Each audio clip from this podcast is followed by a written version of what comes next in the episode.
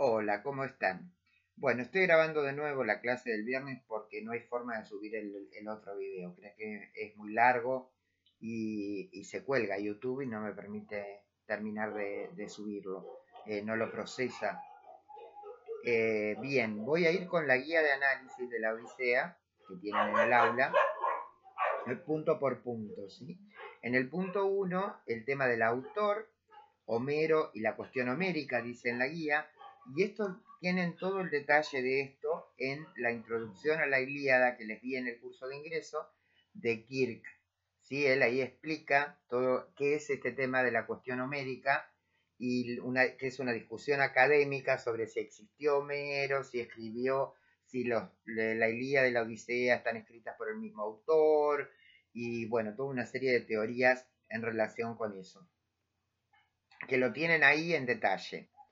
Y mm, en cuanto a la Edo, que es la figura del poeta, eh, que ya les había explicado algo yo, y también lo explica Kirk en esa introducción a la Ilíada, se lo ve como un transmisor de las musas. y El poeta no es quien compone, eh, sino quien recita, quien pone voz, digamos, a lo que dice la musa. Por eso es que hace esta invocación a las musas al principio de cada uno de los poemas, tanto en la Ilíada como en la Odisea. Y luego dice la figura y función de los aedos en la obra. En la Odisea hay dos aedos en distintas situaciones y la idea es que los identifiquen y que mm, piensen qué función cumplen, porque es diferente la función que cumple uno que la del otro. ¿sí? Uno está antes de la mitad y el otro está más cerca del final, ya en Ítaca.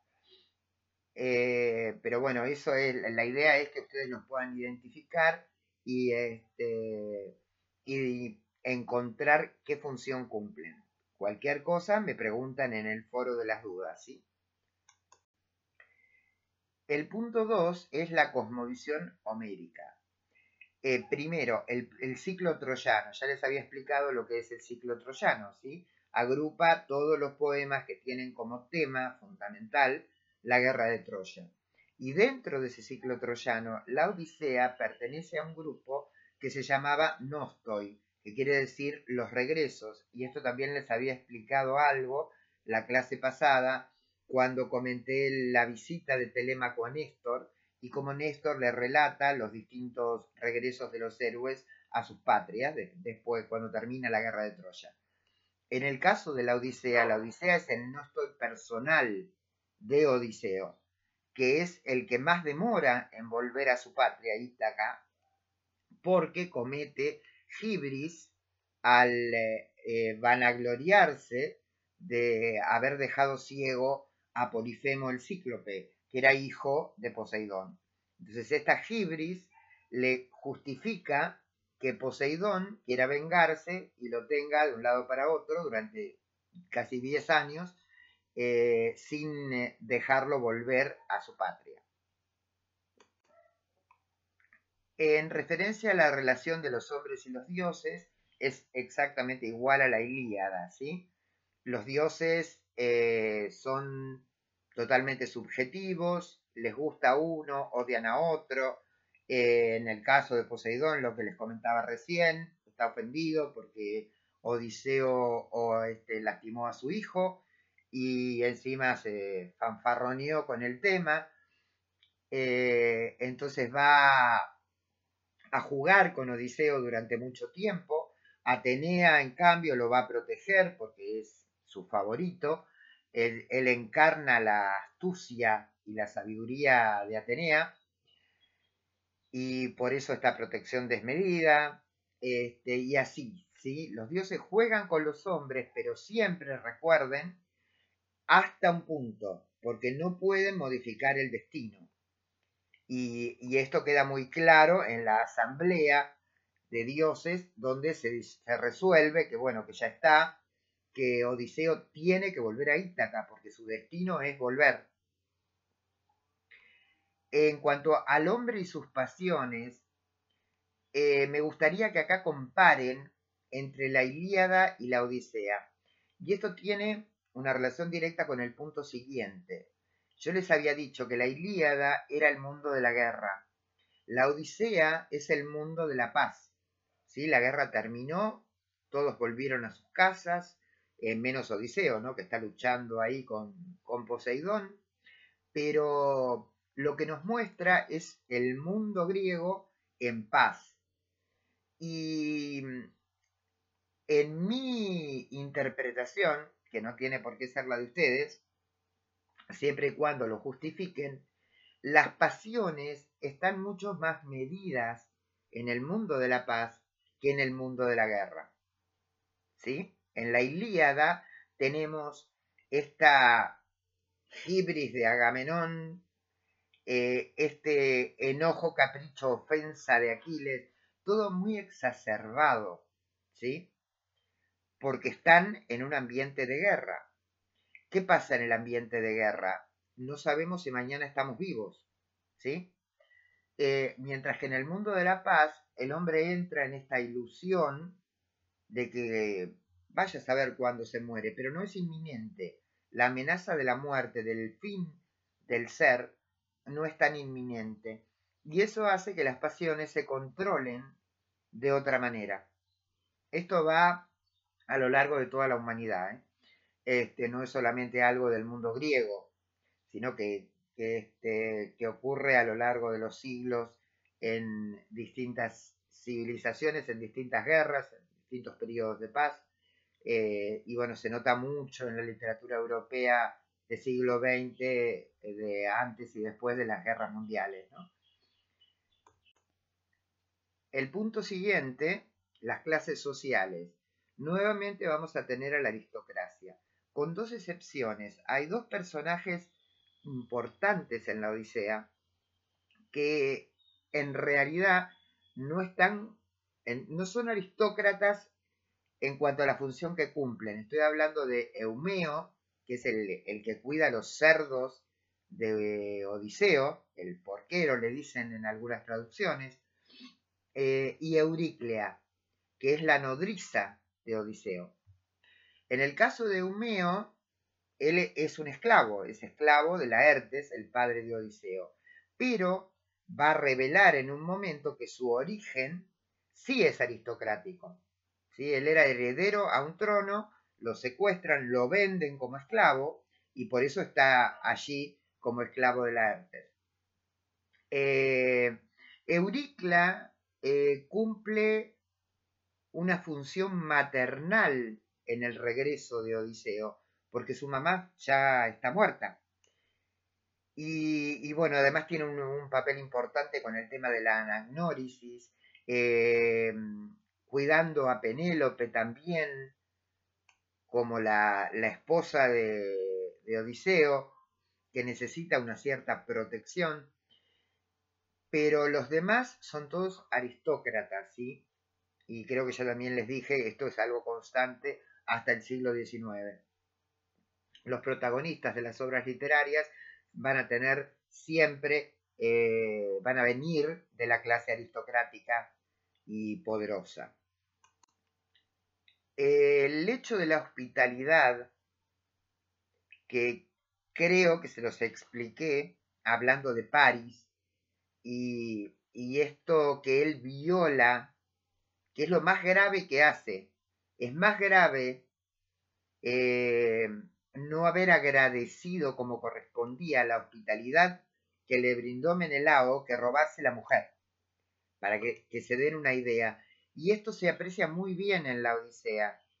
Por ejemplo, cuando Odiseo llega al país de los feacios. ¿sí? Este trato que se le da al huésped sin saber quién es, sin saber su origen, eh, muestra claramente lo que era el derecho de la hospitalidad para los antiguos griegos. También se ve con Telémaco cuando llega a cada uno de, los lugares que visita cuando eh, hace su viaje en la telemaquia. Pero bueno, Telémaco es como que se presenta, sí, yo soy el hijo de Odiseo, pero eh, da la pauta claramente de hasta dónde eh, era importante esto cuando pasa con Odiseo, porque no saben quién es, y aún así lo reciben con todos los honores, le ofrecen todo, absolutamente, este, por esto del derecho de la hospitalidad. La religión, eh, fíjense qué rituales hay eh, a lo largo de la obra referidos a la religión. El tema de los sacrificios de los animales y demás. Y por último, la organización sociopolítica. Algo se ve en la Odisea sobre los consejos, las asambleas, eh, se habla de albergues públicos para los eh, mendigos, por ejemplo. Eh, ¿Qué cositas ¿sí? en la obra nos pueden dar una pauta de cómo estaban organizados social y políticamente los antiguos griegos de acuerdo a lo que vemos en la obra, ¿no? El siguiente punto es los personajes, ¿sí? Y lo primero que dice es buscar definiciones, esto es en el diccionario de términos literarios de Victoria Reizábal, de personaje, protagonista y héroe. Vamos a empezar a diferenciar, si la idea es buscar las definiciones y comprenderlas, ¿sí? aprenderlas. Eh, las pueden memorizar porque no son muy, muy extensas y tratar de encontrar eh, ejemplos en la obra, ¿no? Eh, pensar, ¿es un personaje? ¿Es un protagonista? ¿Es un héroe? dice, identificar a los personajes humanos, protagonistas y secundarios. El que no es protagonista es secundario. Y caracterizarlos con ejemplos del texto. ¿Sí? También los personajes importantes. Este, no hay mucho para caracterizar por ahí de los secundarios. Y no son tantos como parece cuando leemos la obra a la hora de, de pensarlos, ¿no? Y luego dice identificar a los personajes divinos, es decir, a los dioses, y caracterizar su personalidad y su función en la obra. ¿Sí? Por ejemplo, Atenea tiene la función de proteger a Odiseo. ¿sí? Eh, Poseidón está tratando de vengarse y realmente poniendo obstáculos en ese camino del regreso de Odiseo para que aprenda. Simplemente, o sea, él comete gibris, que lo, vamos a ver, eh, se los voy a explicar un poquitito mejor en, el momento de los temas. Eh, el punto 5 es el orden temporal. Y esto también, algo les había explicado en el video anterior, cuando hablé del orden, incluso les subí la fotito del gráfico este que yo hago. Eh, para explicar de alguna manera cuál es el orden temporal en la Odisea. Dice, buscar definiciones de tiempo y orden temporal, esto también este, en el diccionario de Reizábal, ¿sí? Dice, identificar recursos narrativos en, en relación con el tiempo de la acción. Estos recursos narrativos son el uso del tiempo lineal, que es lo que, teníamos en la Ilíada, ¿sí? Esto empieza un día, y transcurre día y noche, día y noche durante 50 días. Eh, el raconto, que es lo que hace Néstor, por ejemplo, cuando lo visita Telémaco y le comienza a contar eh, cómo fue su regreso de Troya, cómo fueron los otros regresos de Troya. Y el raconto más importante y más largo que hay en la Odisea es el que hace el propio Odiseo cuando está en el país de los Feacios y se remonta al fin de la guerra y todo lo que pasó hasta llegar a allí. Y mm, la expresión in media res eh, se refiere a cuando una obra comienza, in media res quiere decir en latín, en la mitad de la cosa. Y, y es esto, ¿sí? La Odisea comienza en la mitad de los hechos uno necesita para poder entender qué es lo que pasó antes. Y eso se va a dar a través de un raconto generalmente. Pero no, este, tiene que ver directamente con una estructura temporal que no es lineal. ¿Sí? Y por último, es importante identificar el espacio en una obra literaria.